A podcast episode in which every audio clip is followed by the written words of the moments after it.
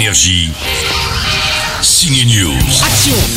Après Didier Bourdon, c'est au tour d'un autre membre des Inconnus de se montrer au cinéma. C'est Bernard Campan qui revient avec une nouvelle comédie tendre. Ça s'appelle Presque. Je viens d'envoyer un handicapé dans le fossé. J'arrive. Vous faites quoi dans la vie? En général, quand je le dis, ça jette un froid.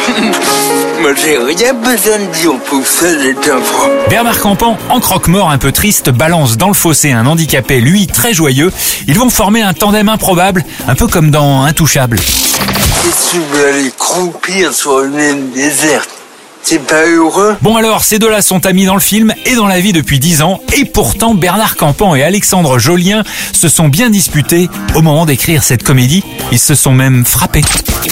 Deux amis qui ne sont pas d'accord et avec la pression que représente un, scénario, un tournage, un film, ça a été très dur pour nous. On s'est permis de, se dire les choses, de s'engueuler. Euh, vous voyez même à un moment, euh, on s'est dit bah écoute si t'as vraiment euh, envie de me, gifler, vas-y gifle-moi. Et on s'est ah ouais, on dit Alex vas-y fous-moi une claque comme ça ça te fera du bien et puis euh, ça me fera du bien aussi parce que là j'ai vraiment les boules quoi. Mais vraiment, j'ai dit vas-y euh, évite de taper trop là près de l'oreille, ça peut être dangereux. Mais voilà, on n'était pas du tout d'accord comme dit Alexandre en surface et en profondeur on savait qu'on avait ce, ce guide, notre amitié, qui était quelque chose de, de une, comme une boussole qui était inamovible. Moi, je trouve que t'as l'air euh, normal.